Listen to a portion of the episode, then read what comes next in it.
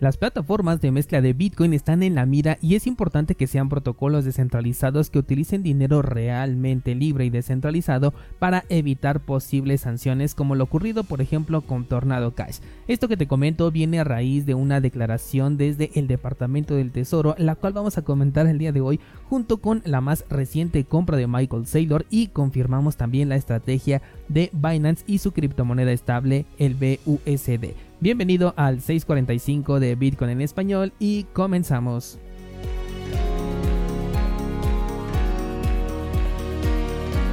Para aquellos que se han preguntado si es un buen momento para comprar Bitcoin, Michael Saylor acaba de comprar 301 Bitcoin más equivalentes a más de 6 millones de dólares, ya que lo hizo a un precio estimado de 19.850 dólares. Así es, este señor sigue comprando Bitcoin cuando puede y sé que hay una abismal diferencia entre este personaje y nosotros, los camarones o los charales, me decía el otro día un descentralizado y esta mega ballena, pero la estrategia es lo importante, es en lo que hay que enfocarnos, la estrategia es lo que sí podemos replicar. Y es que compra Bitcoin en cada ocasión que puede sin que esto afecte a sus finanzas. Quiero recordarte que había un préstamo colateralizado que tenía este personaje que estaba en juego hace unos cuantos meses. Cuando le preguntaron a Michael Saylor qué pensaba hacer con este préstamo si lo iba a perder, dijo simplemente que no tenía ninguna preocupación, que él tenía suficiente solvencia para incrementar este colateral a pesar de que el precio de Bitcoin siguiera bajando, y aunque no es una dinámica con la que yo coincido esto de poner en riesgo tu dinero por un préstamo,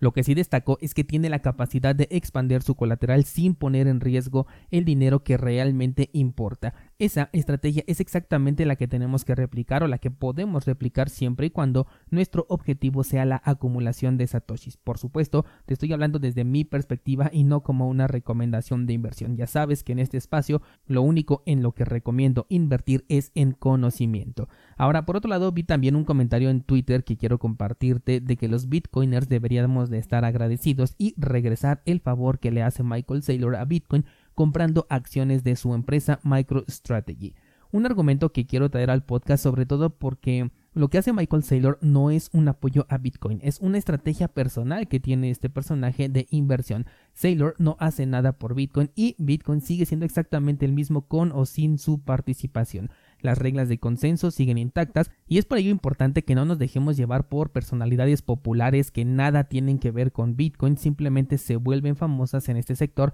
por los movimientos personales que hacen ya sea con su nombre o a nombre de su empresa, algo muy similar también a lo que ocurre con Elon Musk. El año pasado también comentamos, por ejemplo, sobre la euforia por el presidente de El Salvador, el cual quiso convertir a Bitcoin en moneda de curso legal y desde entonces comenté que no había que enaltecer y mucho menos a un político porque Bitcoin es completamente apolítico. Y además este personaje hacía las compras con dinero de la gente o sigue haciendo con el dinero de la gente no con el de su bolsillo por lo que poco había que aplaudirle pero sí te comenté que era un experimento bastante interesante. Actualmente este personaje se está, está buscando la reelección a pesar de que en su constitución lo prohíbe por lo que tenemos entonces un intento de dictador que pocos aplausos merece a pesar de que sepa reconocer el valor de Bitcoin. Esto es algo completamente independiente y no debe mezclarse. Como conclusión, pongamos la atención mejor a las estrategias que podemos replicar, ya que también podríamos replicar el beneficio porcentualmente hablando, y estos son los mejores momentos para acumular. Cierto es que también si no estamos prevenidos pueden ser los momentos más difíciles porque los artículos de primera necesidad comienzan a subir de precio, la estabilidad laboral se tambalea y las inversiones están en puntos críticos, en puntos bajos, como para en este momento tomar una ganancia. Pero en la medida de lo posible aprovechar estas oportunidades hacen cambios exorbitantes en la vida de las personas. La historia lo confirma. Hablemos ahora un poco sobre Binance y es que recordarás que ya vimos los primeros pasos de la estrategia de esta empresa para fortalecer su criptomoneda estable, el Binance USD comenzando con la retirada de otras criptomonedas estables dentro de su exchange, incluyendo a USDC, que fue la nota más destacada de este evento. Ayer también te comenté que otra casa de cambio también había realizado el mismo movimiento, lo que calificamos como una estrategia conjunta en la que especulamos que puede haber incluso un incentivo monetario por parte de Binance para el mismo objetivo. Bueno, pues hoy te traigo otro paso en el mismo camino y es que Binance ha agregado a Binance USD a la red de Polygon y también a la red de Avalanche, con lo cual incrementa su presencia en otra de las redes más populares actualmente. Es evidente ya entonces que Binance quiere fortalecer su moneda y vemos claramente cuál es el enemigo a atacar, que en este caso sería USDC. Con la fuerza que tiene esta empresa y lo bien que saben manejar sus negocios, algo que personalmente siempre he reconocido a Binance, creo que sí puede llegar a posicionarse como la segunda criptomoneda por capitalización de mercado, hablando por supuesto de criptomonedas estables, solamente por debajo de Tether, que bien si tiene este puesto de ser el primer lugar, es por el efecto de red de haber sido la primer criptomoneda estable, pero la fuerza en términos de marketing es mucho más grande si volteamos a ver a Binance que si volteamos a ver a Bitfinex o a la empresa de Tether. Así que esto va a ser una competencia bastante interesante. Cuéntame en los comentarios si crees que la criptomoneda estable de Binance se puede llegar a convertir en la número uno. Vamos a otra noticia y ayer que les platicaba sobre la nota de la SEC con referencia a la centralización de nodos en Ethereum, un descentralizado me preguntó, bueno, ¿y cómo está la distribución de nodos en Bitcoin? ¿Es posible que también pueda ocurrir lo mismo? Para ello podemos entrar a una página que se llama bitnodes.io, te voy a dejar el enlace en las notas de este programa la cual agrupa los nodos visibles de Bitcoin y te dice en dónde se encuentran alojados si es que el nodo lo permite. Ahorita te voy a explicar qué significa esto de que si es que el nodo lo permite. Actualmente esta página nos enumera 12.147 nodos activos, de los cuales el 42% no se sabe en dónde están alojados. Nos aparece con un NA porque pues simplemente no se puede conocer esta información. El siguiente dato que encontramos es el de Estados Unidos con un 16% del total acumulado, con lo cual la descentralización geográfica en los aparentes números no es un problema, porque bien este 42% que no tiene asignación geográfica también podría encontrarse en Estados Unidos, pero hay dos cosas importantísimas que tenemos que considerar cuando hablamos de nodos de Bitcoin. La primera es que esta plataforma de la que estoy tomando la información solamente puede ver los nodos que están marcados como visibles, y es que en la configuración de tu nodo de Bitcoin tú puedes marcar una opción para que este nodo sea privado, lo cual de hecho es lo más recomendable, porque no es necesario que tu nodo sea visible, sobre todo si tú no estás brindando un servicio a terceros, es decir, solo tú quieres acceder a este nodo para validar aquellas transacciones que te interesan. Así que este número puede bien estar muy cerca de la realidad, pero también puede estar bastante lejos y no es posible saber esto. Así que aquí tenemos otra de las enormes ventajas de los nodos de Bitcoin. El otro punto a considerar es que cualquier persona puede convertirse en validador de sus propias transacciones sin confiar en un tercero, porque correr un nodo de Bitcoin puede incluso ser gratuito mientras tengas ya una computadora en casa con por lo menos un terabyte de almacenamiento disponible. Así que difícilmente podría utilizarse el mismo argumento que está ofreciendo la SEC con respecto a Bitcoin. Ahora, recordemos que las criptomonedas en realidad no se mueven en ninguna zona geográfica porque no existen físicamente ni tampoco son transferidas ni siquiera digitalmente. Lo único que se agrega es un registro escrito en la blockchain y este registro está guardado en discos duros en el caso de Bitcoin y en la nube, que bueno, también son discos duros, pero de computadoras que pertenecen a una empresa como Google o como Amazon para el caso de Ethereum. Así que te voy a dejar esta página en las notas del programa para que la puedas revisar. Aquí puedes ver cuántos nodos están eh, marcados como visibles y alojados en diferentes países y me parece una página bastante interesante en la cual de hecho si tienes un nodo visible desde aquí puedes verificar que se encuentre listado en esta página. Por último, quiero comentarte algo muy interesante y es que una funcionaria del Tesoro de los Estados Unidos comparte su preocupación por aquellas plataformas de mezclado de criptomonedas, como por ejemplo el reciente caso de Tornado Cash, esto debido a que incrementan potencialmente la privacidad de las transacciones, las cuales pueden ser utilizadas para actividades ilegales. Es por ello que declara su preocupación en la que sugiere que se tomen medidas para que no exista forma que facilite la evasión de responsabilidad en caso de incurrir en una actividad que ellos consideren como ilegal. Esto pone en la mira a las plataformas de mezcla de criptomonedas como lo es Whirlpool de Samurai Wallet y Conjoin de Wasabi y de mm,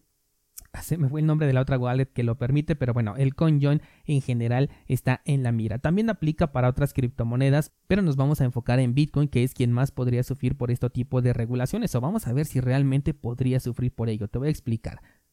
Aclaremos primero que los servicios que están ofreciendo estas plataformas son protocolos descentralizados. Ambos son software descargable que se puede compartir a pesar de que llegaran a eliminar la página de donde se descarga este software. No trabajan con una interfaz web como si lo hacía por ejemplo Tornado Cash, que a pesar de sí ser un protocolo descentralizado no lo estaba ofreciendo de manera descargable y eso se convirtió en un punto único de fallo. Ahora, otro punto importante es que Tornado Cash trabajaba con criptomonedas centralizadas. Entonces, un protocolo que es descentralizado pero que ofrece un servicio con un activo que no lo es, tiende a la censura, como de hecho justamente ocurrió con USDC, y hace que el contrato no esté garantizado, por lo que de nada sirve un contrato inteligente cuando el activo es censurable porque no se puede garantizar que el contrato se ejecute. En el caso de Bitcoin estamos hablando de protocolos descentralizados, descargables, o sea, de libre circulación, y además que utilizan dinero que es resistente a la censura, que es Bitcoin, por lo que difícilmente se pueden ver afectados.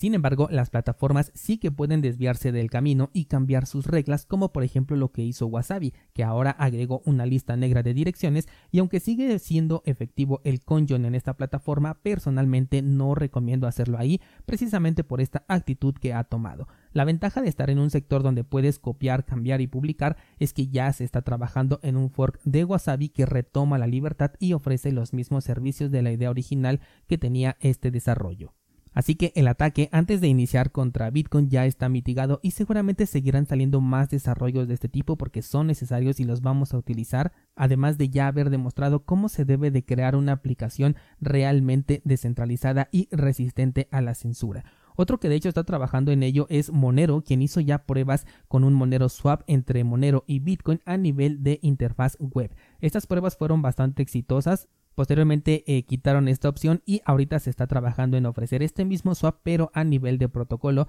que es como te estoy comentando un software descargable que utiliza dinero resistente a la censura. Tanto Monero como Bitcoin son resistentes a la censura y descentralizados. Y en este punto además Monero tiene una ventaja gigantesca y es que su privacidad la consigue a nivel de protocolo, es decir, que no necesita de ninguna plataforma de mezcla de criptomonedas para conseguir privacidad. Si está creando este desarrollo de los Monero Swap es para que Monero pueda ser utilizado como una herramienta de utilidad para que puedas conseguir privacidad en tus Bitcoin, pero si solamente utilizas Monero ni siquiera necesitas pasar por ninguna plataforma porque Monero por diseño ya es totalmente privada.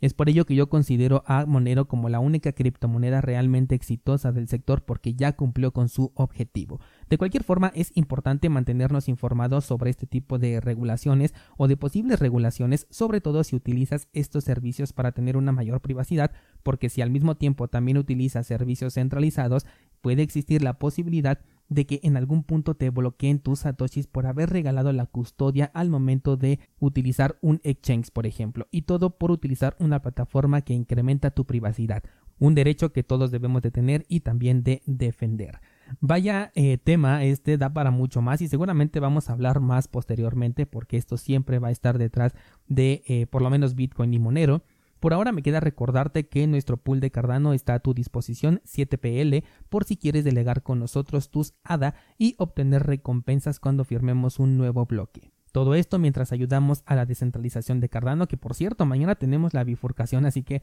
un día muy importante en el sector cripto. Al ratito también te va a llegar la nueva entrada de la newsletter si ya estás suscrito. Recuerda revisar tu bandeja de promociones porque por alguna razón llega a esta bandeja y si no te has suscrito, el enlace está aquí abajo en las notas de este programa y es completamente gratis. Muchas gracias y hasta mañana.